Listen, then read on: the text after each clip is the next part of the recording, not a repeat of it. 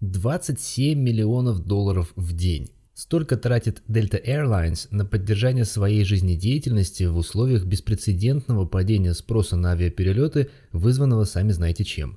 С начала кризиса компания уже набрала долгов на 17 миллиардов долларов, а сейчас хочет взять еще 6,5 миллиардов. По идее, ей этого аж на два года должно хватить, ведь 27 миллионов долларов в день – это лишь около 10 миллиардов в год. Это то, на что сетовал Баффет, продавая, по крайней мере по слухам, акции авиакомпаний, когда вся эта заваруха с коронакризисом только начиналась. Он говорил, что в кризис и без того закредитованные авиаперевозчики наберут еще больше долгов, что будет тормозить их развитие потом, в нормальных рыночных условиях.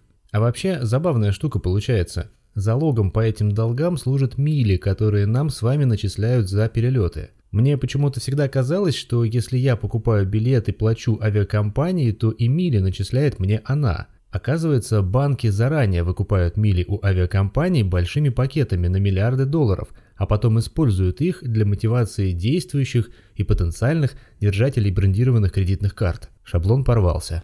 Что еще интересно, столько плохого сейчас пишут о рынке и авиакомпаниях в частности, все плохо, дескать, а завтра будет еще хуже – а между тем акции Delta Airlines при всех ее финансовых трудностях с майского дна выросли более чем на 80% в долларах США.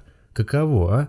Впрочем, чтобы поймать такую доходность, нужно быть бесстрашным Нострадамусом. А вот купить акцию в районе 23-25 долларов вполне мог каждый. И это около 30% прибыли менее чем за полгода. Я вот растерялся, каюсь. Что ж, будет уроком. Как сказал один мой коллега, меньше слушайте чужих дядь. Спасибо, что слушаете данный подкаст. Меня зовут Владимир Верещак, я финансовый советник и основатель консалтинговой компании «Богатство».